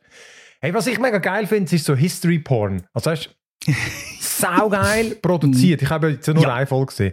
Aber einfach, wenn Geschichtsserien äh, gut sind, wenn, dann müssen sie richtig gut gemacht werden. Also sie müssen, sie müssen einfach gut aussehen. Du willst nicht einen kack Greenscreen-Effekt ständig sehen oder einfach irgendwie lumpige Outfits.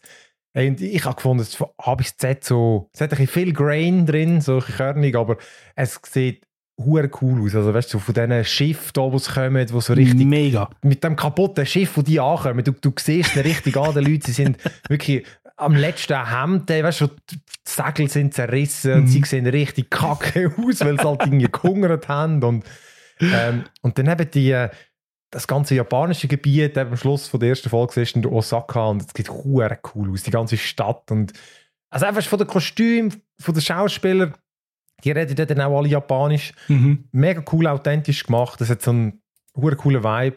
Ist auch, ähm, ist schon eben eine sehr eine erwachsene Serie, oder? Also, weißt du, du, du siehst, wo irgendeiner gekocht wird oder mal ein Kopf abgehauen wird und so. Lebendig kocht im Wasser. Leck du mir was ist die das für übel. Sachen gemacht haben damals, ich habe es auch wieder gedacht. Die, sind einfach, die Menschen sind einfach kaputt, Mann. ähm, hey, etwas, was mich verwirrt hat, genau, der eine ist ein Engländer Ja, ja. und eben genau direkt genau, was du jetzt sagen von den. Savages und Barbaren, weißt du, ist so lustig. So typisch die, die Sicht von, von anderen Ländern sind alles Rassisten, Mann. Alle andere Nationen sind immer primitive und das ist geil, wenn du dann mal siehst, so, scheiße, die haben da auch Zivilisation. Aber genau, er ist Engländer, dann äh, kommt aber irgendeiner, der soll übersetzen, so ein Japaner, Mhm. weil der Portugiesisch kann. Und dann redet sie Englisch miteinander. Bin ich völlig verwirrt. Hey, ist das, haben sie das Ja. Einfachheitshalber oder ist das ein Fehler? Ich bin nicht Nein. draufgekommen. Du hast recht, es ist der Einfachheit, Einfachheitshalber. Ich habe genau den gleichen, ich bin genau dort auch angestanden. Sie haben gesagt, äh, holt dann Portugiesisch übersetzt und dann kommt ein Japaner, what do you want? Und so. Und ich habe gedacht, hä? Wieso?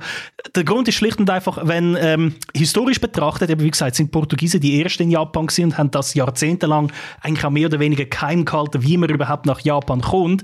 Und in, de, in diesen Jahrzehnten haben sie versucht, äh, Japan auch mm, zum Katholizismus zu äh, konvertieren zu lassen und sie haben halt ihre Sprache dort auch mega etabliert. Also in Japan, wenn du nicht Japanisch geredet hast, dann hast du Portugiesisch geredet.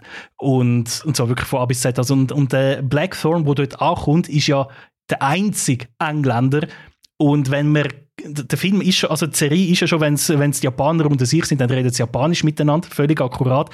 Aber wenn er jetzt noch akkurater wäre, dann würde es auch, wenn der Engländer, wenn der Blackthorn mit anderen Japanern redet, Portugiesisch reden. Also der Blackthorn selber, der kann natürlich in dem, in dem Moment auch Portugiesisch, weil er weiß, ich muss dort allenfalls auf Portugiesisch reden. Dann wäre aber die ganze Serie untertitelt. Dann gäbe es keinen Dialog mehr auf, auf Englisch oder auf Deutsch, wenn man eine Synchronisation äh, anschaut. Dann wäre wirklich die, die ganze Serie untertitelt und sie haben gesagt, dass so weit wollen wir jetzt nicht gehen. Wir lassen es authentisch bei den Japanern, aber wenn es eigentlich Portugiesisch redet, ist es bei uns einfach Englisch. Ich habe Einfachheitshalber. ich habe gedacht, er redet mit dem Portugies Englisch, weil der Englisch kann Mm. und der redet sonst Portugiesisch auch. Nein, Okay, nein, es ist in der, in der In-World, also in der In-Welt-Logik, Ja, ist es okay. immer Portugiesisch. Wenn immer der Blackthorn mit jemandem redet, Okay. redet er eigentlich Portugiesisch. Aber man hat es jetzt einfach auf Englisch klar, weil sonst wäre alles untertitelt, die ganze Serie. Und äh, eben, was du gesagt hast, mit, dem- mit dem ganzen, mit diesen Aute- mit, mit diesen Sets und so voll bei dir. Ich, es hat einen Shot von einem Schuh von einem japanischen Soldat, der mich völlig fasziniert hat, weil ich mal gecheckt habe, ah, wie das genau funktioniert und wie das genau gemacht Ein fucking Schuh. ähm, was, ich, cool was ich aber auch mega geil finde, ist, dass Shogun eben was Shogun will sein und was Shogun nicht will sein. Und Shogun will auf keinen Fall eine neue Version von The Last Samurai sein aus dem Jahr 2003. Sprich, es ist nicht, Shogun will nicht Geschichte aus der Linse vom Fremden in einem fremden Land erzählen, wie damals Tom Cruise, wo sich als Amerikaner plötzlich unter Samurai wiederfindet, sondern Shogun ist wirklich ein Ensemblestück. Also du hast in Sachen Pacing, Vibes und Spannung mega viel von Game of Thrones in den frühen Staffeln. Es ist halt einfach ohne Fantasy, aber halt mit Samurai. Aber wenn ich das Ensemblestück meine, dann meine ich damit, dass du nicht eine klare Hauptfigur hast, sondern mehrere Figuren, die eine ein wichtiger, die andere ein weniger wichtig, aber du bekommst so abwechslung, wie bei Game of Thrones am Anfang, halt immer abwechslungsweise jede Partei immer wieder ein bisschen zu sehen und du siehst, alle haben ihre eigenen Pläne und Interessen und ihre eigenen Fäden, die sie ziehen und ihre politischen Intrigen, die sie machen und halt der Blackthorn als Schachfigur in der Mitte, die hin und her geschoben wird. Die einen wollen ihn zum Freund, die anderen wollen ihn tot. Und er selber, der Blackthorn, hat auch noch seine Ziele in dem ganzen Ding. Also es ist nicht irgendwie, der Blackthorn ist der Hauptcharakter oder der Toranaga ist der Hauptcharakter, sondern es ist wirklich so Ensemble, es sind alle. Und das hat etwas mega von Game of Thrones, finde ich. Und das, hat, das habe ich wirklich hure geil gefunden. Also in dem wieder. Fall ist es aber auch sehr realitätsnah. Also ich weiß jetzt nicht, ob es auch historisch irgendwie viel Beleids hat oder so, oder ob, ob gleich auch So, ein bisschen das ist- Fantasie. Ich glaube, in, also inhaltlich glaube ich, stimmt das alles. Also ich Schon. nehme an, die Geschichten, die einzelnen sind Mhm. möglicherweise erfunden. Aber das Ja. ganze, die ganze Geschehnisse, Mhm. die Ja, politischen genau. Das ganze Szenario, Streitereien, ja. da bin ich, da bin ich sicher, dass das gut, stimmt. Ja, voll. Genau, genau. Also das ist alles sehr, sehr akkurat und sie haben auch ein Video äh, auf YouTube veröffentlicht. Müsst ihr auch mal schauen, vom Sender selber. Sie machen so, so eine Vorbereitung quasi als Serie, wo ein bisschen so Settings hat. Wie ist, wie, wa- was ist die 100 Jahre vorher passiert? Warum ist das? Sind wir jetzt in dem Moment? Und äh, Mhm. der sagt auch, die historische, äh, die historischen Ereignisse sind akkurat und halt die, die Geschichten selber von der Figuren sind halt fiktiv. Ähm, der Blackthorn selber zum Beispiel, der Name ist fiktiv, aber er ist sehr auf den William Adams gestützt als Charakter, wo tatsächlich der erste englische äh, Navigator, oder der erste Engländer in Japan war, wo, wo eben dort angekommen ist, wo es geschafft hat, irgendwie dort anzukommen. Ja, von dem her, ich glaube, historisch betrachtet ist die Serie easy akkurat, hat halt der Dramaturg mit diesen ganzen Geschichten ja, ja, klar, untereinander dass und so es ein bisschen auch Story hat, genau. Genau. Spannend ist zu Ja, verfolgen. läuft jetzt auf Disney Plus. Äh, in dem Fall ist noch nicht alles draussen. hä? Nein, es sind jetzt, äh, Pr- Premiere ist letztes Dienstag mit zwei Episoden, auch etwa eine Stunde gewesen. Es kommt jetzt immer jeden Dienstag eine neue Episode raus. Insgesamt sind es zehn Folgen. Cool, schaue ich sicher weiter. Gut, dann hüpfen wir eins weiter zum Schluss aus der Spielecke. Zocken, bis der Notarzt kommt, in der Spielecke. Dort habe ich auch etwas sehr Akkurates. Nicht- Ich weiß nicht wie historisch, aber ähm, Expeditions, ein Mudrunner-Game. Ich weiß nicht, kennen ihr die Mudrunner-Serie? Nein. Wie heißt das? Na, Sag nochmal. Mudrunner, weißt du, wie Schlammrunner. Renner. Äh, nein, ich sage jetzt mal nein, aber vielleicht kommt es mir plötzlich wieder. Weil Schlamm st- steht immer im Fokus gestanden. Es ist so ein, ein Fahrzeugsimulator. Aber halt, die, die ersten zwei Teile, die sind wirklich die. Ich habe das selber, glaube nie wirklich geschaut. Aber es gibt ja die, die äh, Sport, was auch immer, wo es mit diesen fetten Trucks, weißt irgendwie so steile Hügel darauf müssen fahren Mhm. Und, und dort müssen sie dann mega so geschickt manövrieren, oder? Damit sie halt wirklich so die steilsten Orte und durch den dicksten Schlamm durchkommen. Ich bin erst bei SnowRunner eingestiegen, das ist vor ein paar Jahren rausgekommen und das hat sich wirklich so zum über 10 Millionen Mal verkauft und hat sich zu einem Mega-Hit gemausert und das ist ja für einen Simulator, ist das hure viel, Simulator-Game. Und dort sind auch Kollegen und ich plötzlich so in das Simulator-Business, äh, in die- dieses Genre reingerutscht. Ich habe das nie gespielt früher. Hey, du tuckerst steht, weißt du, im Schneckentempo mit so fetten äh, 18 Räder, 40 Tonnen rum und du hast irgendwelche Baumstämme von A nach B transportieren und hoffst, dass du nicht stecken bleibst und so. Und jetzt, Klingt mega spannend. du, wirklich, das ist überraschend, wie man das kann ich glaube, man muss es finden. einfach gemacht haben, nicht? Einmal, dass man es geil findet. Es ist auch so befriedigend, dort durch den Schlamm Ja. zu fahren. Und äh, Ex Expeditions, ich sage immer Exhibition, Expeditions ist jetzt sozusagen, es ist ja ein Alleinstehungsgame. Ich finde, es hat so ein bisschen Vibe von einem Add-on, aber es hat für das jetzt irgendwie zu viel Inhalt. Äh, es fokussiert aber jetzt anders als SnowRunner mehr auf so kleinere Fahrzeuge. Also weißt du, es geht eben um, um Erkundungen eigentlich. Du hast du, du hast mehr solche Jeeps und Trucks und eben nicht so die 40-Tonner. Und die Missionen sind auch viel geführter. Oder? Du, du startest irgendwo, es gibt eigentlich nur zwei Gebiete. Äh, es gibt Arizona und, ach, das andere irgendein komischer Name, wo mehr solche Wald-Wasserlandschaft ist und Arizona ist halt so felsig. Mhm. Und eben Aufträge sind Aber auch in den einfach- USA. ja, Sorry. genau. Ja, ja, gut. Absolut. In, in den USA. Und zu Missionen, du wählst ein Fahrzeug aus, am Anfang hast du schon ein paar und dann die Missionen sind dann oft einfach, gang das Ge Gebiet erkunden, dann siehst du dann da den, den Punkt, wo man Skifahren, Sachen einsammeln, relativ simple Sachen. Da ist es sehr geführt, wirklich, da, da navigiert es die praktisch wie mit GPS durch. Und das Fahren ist halt das, so geil ist, oder? Du, du kesselst da nicht einfach in einem Affenzahl zum Ziel, sondern du bist halt so über Stock und Stein, oder? Mhm. Das heißt, du fährst relativ langsam und eben alles ist voller Schlamm oder Stein und du musst wirklich gemächlich fahren, weißt, damit du nicht irgendwo stecken bleibst. Und was jetzt eben geil ist, es hat mega viele so neue Sachen wie, du kannst den Luftdruck verändern von den Pneu. Aha. Du kannst ihn äh, absenken, oder? Dann sind sie weicher, dann haben sie mehr äh, Grip auf hartem Untergrund. Auf Stein, ja, genau. Genau. Und dann saufen sie dafür mehr Most. Und ja, wenn du zu viel Benzin, dann steckst du einfach irgendwo Dann kommst du wieder. Ja, dann, dann, Kannst wieder Und- anstoßen. dann gibt es so. Differentialsperren, die du kannst machen damit die vorderen und die hinteren Räder zusammendrehen. Oder? Dann kommst du auch ein bisschen besser vorwärts. Und du kannst auch von Automatik auf manuelle Schaltung, also nicht, du musst ja nicht manuell alle Gänge reinschalten, aber du hast dann wie, er gibt dann nicht immer Vollgas. Mhm. Und äh, es ist nicht überhaupt kein Hardcore-Simulator. Du kannst, du kannst relativ schnell da rein. Und das heißt, es sieht wirklich einfach geil aus. Du hinterlässt überall Spuren und wenn du mehrmals durchfährst, dann wird der Schlamm immer größer und es ist einfach so gemütlich. Weißt, du tuckerst dann rum durch, durch den Wald und dann irgendwie rollst irgendwo den Felsen drauf. Und dann kannst Also du die natürlich Aussicht mit, ist, glaube ich, auch noch so ein bisschen schön, oder? Wenn du so Ja, bisschen ist auch visuell, die finde ich's- Ja, genau. genau nicht irgendwie weiß ich was, weltbewegend, aber sieht schön aus. Okay. Und das wichtigste Werkzeug ist nach wie vor die Seilwinde, wo du kannst überall, nicht überall, aber so an Bäumen vor allem anmachen und dann kannst du dich überall ziehen oder eben und, und genau, neu gibt es halt so Gadgets, du kannst jetzt mit den Drohnen rumfliegen, damit du siehst, ein bisschen, wie das Gebiet aussieht.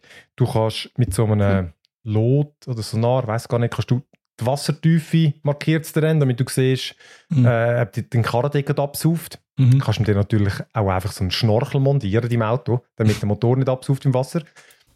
Es gibt eh hure viele Upgrades, so typisch. Oder? Du kannst fettere Pneu machen, du kannst irgendwie, äh, weißt, damit du mehr Gepäck kannst mitnehmen und oder, oder du kannst so Anker mitnehmen und die kannst du einfach irgendwo platzieren und dort deine Winde dran machen. Oder, oder so einen Aufstützer, wenn dein Karren umgeht. Kannst mit dem Aufstützen kannst du dich wieder aufrichten. Weil sonst musst du einfach mit einem anderen Karren hin. Und es passiert so schnell. Weißt, du fährst irgendwo, natürlich immer ein bisschen schneller, als du solltest. Dann zack, tätschst du da wieder irgendwo deinen Motor an und dann irgendwo bin ich dann auch wieder durch so einen, ja, was auch nicht, kein, Fluss, so, so, so ein, ein kleines Bächli. Bächli. Aber da findest du so, ja, mal, da kann ich jetzt da schon schräg durch und so. Und dann mit den Winden kommt das gut. Und dann fahrst und fahrst und shit, geht immer langsam und zack, bleibt der Karren stecken. Und dann so, ja, du ihn jetzt, du kannst ihn resetten neu. Dann landest du wieder bei der Basis. Beim ersten Mal ist es gratis. Und dann, ja, aber nachher musst du ja wieder hinfahren, oder? Und dann, ja, ich weiß auch nicht. Kumpel, okay, nimm ein neues Fahrzeug, fahr mit dem hin. Und äh, jetzt ist wieder Sie können oder raus, irgendwie oder unterwegs, er ist wieder halb kaputt. Und dann kommst du an und fährst wieder einfach mit übermütig rein, zack, bumm, bleibt auch stecken. Am Schluss ist aber dein halber Fuhrpark steckt irgendwo fest. Das ist Ah, geil. die bleiben dann. Das Auto, das Ja, festgesteckt bleibt dort. Und das ist eben geil. Du kannst dann einen Winden an einem anderen Auto anhängen und du kannst dann auch direkt so ferngesteuert sozusagen den Motor starten vom anderen Auto. Mhm. Weil es, es gibt eben auch Multiplayer, den tun sie da erst später hinzufügen. Und dort ist es dann natürlich einfacher. Dann hockt einfach dein Kollege im anderen Auto und dann kannst du dann Ja. und die sind dann nachher, dann bist du ein intelligenter. Mhm. Theoretisch. Eventuell. Oder es fahren einfach beide voll drin. Nein, es- ich finde es geil. Und es ist sozusagen die eine von den Neuerungen ist auch, dass du eben Felsen hat es früher gar nicht gegeben. Es war eigentlich vor allem alles so ein bisschen Erde, Schlamm gewesen. Und, und bei den Felsen musst du halt ganz anders fahren, weil es auch, es hat wirklich auch so Felsbrücken, die bewegliche Objekte sind, was dir immer geschissen irgendwo einklemmt. Und ja, nein, wirklich so kurzweilig. Also du kannst Missionen in einer Viertelstunde beenden. Und eben mega cool, wenn dann du musst irgendwo hin, um irgendwie etwas zu bergen, also irgendwie Ressourcen holen, kannst du dich einfach zurücksetzen lassen zur Basis. Eben einmal ist es gratis mit, äh, mit dem Gepäck. Finde ich mega geil. Okay. Das heißt, du musst nicht immer extra Mhm. wieder alles zurückfahren. Es ist so ein bisschen Das ist Quality of gemacht. Life. Hey, mega. Ich finde es, es ist wirklich sehr, sehr befriedigendes Game. Ich habe es jetzt nicht, äh, ich habe es vielleicht, was nicht, 10, 15 Stunden gespielt. Sie sagen 100 plus. Du kannst das ewig spielen. Also, Ja, das genau, das ist Expeditions, ein Mud Runner Game. Gibt es für alle Konsolen, auch Switch. Kostet, glaube 40 Stutz. Also ist nicht äh, kein Vollpreis-Game. Und äh, dann habe ich noch einen kleinen Tipp. Ich kann äh, eigentlich auch letzte Woche schon darüber reden, aber wir haben keine Zeit gehabt. Etwas ganz anderes. Und zwar Quadroids. Ich habe an der, der Gamescom, der letzte, das gespielt und dort schon mal darüber erzählt. Äh, das ist ein uh, verrecktes Rätselgame. Du, das Game ist so 2D und der Level ist immer aufgeteilt, also die, die, das, was du siehst, ist aufgeteilt wie in viel, vier Bildschirmen. Oder du siehst, äh, genau, ein Level, aber geschnitten in, in, in der Mitte in vier Bilder. Und dein Ziel ist eigentlich ganz einfach. Du hast eben so einen Quadroid, das ist irgend so ein, das ist eigentlich wie ein Minion. Es hat zwischendurch so Videosequenzen, wo, das sind eigentlich wie so hirnlose Minions, wo irgendein Alien will für die Weltherrschaft, für, für, für die Alien, Weltallherrschaft. Yeah. Und genau, du musst sie einfach äh, als Ziel bringen. Das ist ganz simpel. Mhm. Mhm. Und jetzt ist es aber so, Aber. äh, es besteht nur aus eigentlich Steuern mit dem Analogstick und einer Taste zum Gumpen. Nur die Mhm. Tasten ist in jedem von diesen vier Bildschirmen eine andere. Und Oh. wenn du jetzt aus dem, auch die Anordnung könnt ihr euch vorstellen, wie wir jetzt bei unserem äh, Videocall mit diesen vier Bildschirmen. Mhm. Und wenn du jetzt vom einen Bildschirm von links nach rechts laufst, oder du kannst natürlich manchmal auch gumpen, um so in den nächsten Bereich zu kommen, dann wechselt dort die Taste. Oder? Das heisst, du bist jetzt irgendwie die, den Controller hinten links am drücken. Manchmal musst du auch weißt, so Walljumps machen. Dann machst du links, rechts, gumpst, gumpst, gumpst und dann kommst du in einen anderen Screen und dann ist aber eine andere Taste. Oh fuck. Aber ist es immer die gleiche oder wechselt das in jedem Screen, in jedem Jeder Level? Screen wieder? ist immer ein an- nein, nein, ich glaube, sie sind immer gleich. Also Mhm. oben links ist, glaube ich, immer RB, wenn jetzt der, oder wenn du jetzt den PlayStation Controller nimmst, ist es immer L1 und L2. Also die, die sind immer die, am gleichen Ort. Okay, Ich glaube, okay. das ist wirklich Also- fix. Aber es tönt so nach einem richtigen Ausraster-Game. Ja. Hey, es ist so Ja, so Multitasking. Oder? Hure Ja. es, weißt, es ist ja so, du siehst am Schluss immer eine Rangliste, wie gut die anderen sind. Ich bin einfach froh, wenn ich den Level habe. Und weil einerseits besteht es mal zuerst daraus, wie kommst du ans Ziel? Äh, am Anfang sind es noch einfach, dann ist es wirklich nur hingumpen. Später kommen halt immer neue Elemente dazu. Es hat dann zum Beispiel Sachen wie, ähm, dann hat es so, was nicht, wie so Blöcke. Und die, wenn du dort in Quadroid reinlaufst, dann äh, knallt der ab, oder? Also er frisst dich sozusagen. Dann ist deine Figur kaputt. Mhm. Dann kannst du aber, wenn du es eben gut timest, mit einer zweiten Quadroid, manchmal hast du zwei und drei. Und ich glaube, später vermutlich noch mehr. Du musst es so timen, dass dann der nächste dort schon anläuft, damit er dort drüber kann laufen und das wie als äh, Trampolin benutzen. Und das wird dann eben so das Verreckte, weil du musst mehrere Figuren auf mehreren Screen mit wechselnden Tasten durch das, den Level führen, damit sozusagen eben der eine hat es jetzt dort gefressen. Oder weißt, du kannst sie einfach heizen. Zum Beispiel haben sie so Säurebäder, oder? Mhm. Dann kommt der eine, muss einfach hier gumpen und dann schwebt er dort äh, vielleicht zwei Minuten lang. Und wenn dann ein anderer kommt, kann der drüber gumpen. Hey, nein, das tut so. Und, oh und das musst du so timen. Der Verreckte, den ich bis jetzt glaub, hatte, und ich bin erst in der dritten Welt glaub, von sechs, ich will gar nicht wissen, was noch kommt, ist so, äh, die Figuren können davon brennen. Es hat dann irgendwie so einen Feuerkugel, der dich trifft. Dann brennt es und dann rennt es mega schnell. und, aber dafür verbrennen sie relativ schnell, oder? Und sind kaputt. Hey, und dann habe ich gemerkt, du musst es immer so timen, du musst all die, all die drei Figuren sind die gewesen, du musst sie richtig platziert haben und dann entzündest du den einen, der rennt über zum anderen und kurz bevor er stirbt und verbrennt, muss er gerade noch den nächsten entzünden, damit der wiederum kann irgendwo hin und dann natürlich noch mit rumgumpen über irgendwelche Hindernisse, damit er dann beim dritten landet, damit der, wenn er brennt, schneller ist und ein größeres Hindernis kann überwinden kann, das er mit Normalgumpen nicht schafft. Das ist einfach alle nacheinander anzünden. Ey, Ah. aber dann kannst du wie alle separat entscheiden, wenn du welche Figur in welchem Bildschirm quasi ist. Also es gehen nicht Ja, aber manchmal musst du es eben fast gleichzeitig machen, weil weißt, der eine läuft vielleicht schon irgendwie wieder auf einen Abgrund Ja. zu. Das heißt, du musst mit dem jetzt den gumpen, aber der andere oben muss vielleicht gleichzeitig noch jemandem ausweichen. Ah, also du okay. musst- Ja, Es braucht Multitasking. scheiße, Und- ja. Eben, ich bin einfach froh, wenn ich das Ende schaffe. Du kannst nämlich noch so Bonuspillen einsammeln, weißt, wo dann wie so, äh, du kommst in ein Objekt rein und dann poppen vier so Steinchen auf, du kannst die auch noch einsammeln. Mhm. Das kannst du sozusagen als Bonusding machen und dann eben natürlich die Geschwindigkeit, oder? So geil. Ey, Ja. Das es ist ist schon gut next level. befriedigend, aber auch Nervaufreibend, Ah, das ist ey. Mein. Gott. aber hure genial. Wirklich Fast schon der Herzschlag von Mario Kart damals, weißt du, so. Mhm. Ganz geniales Spielkonzept. So, Quadroids heisst das, wirklich. Gibt's, äh, äh, Switch habe ich gezockt. Also ich habe es jetzt auf dem PC gezockt, aber ich glaube, der Gamescom habe ich auf der Switch gezockt. Ich glaube, weiß es nicht mehr genau. Die zwei gibt es sicher. Kann ich sehr empfehlen.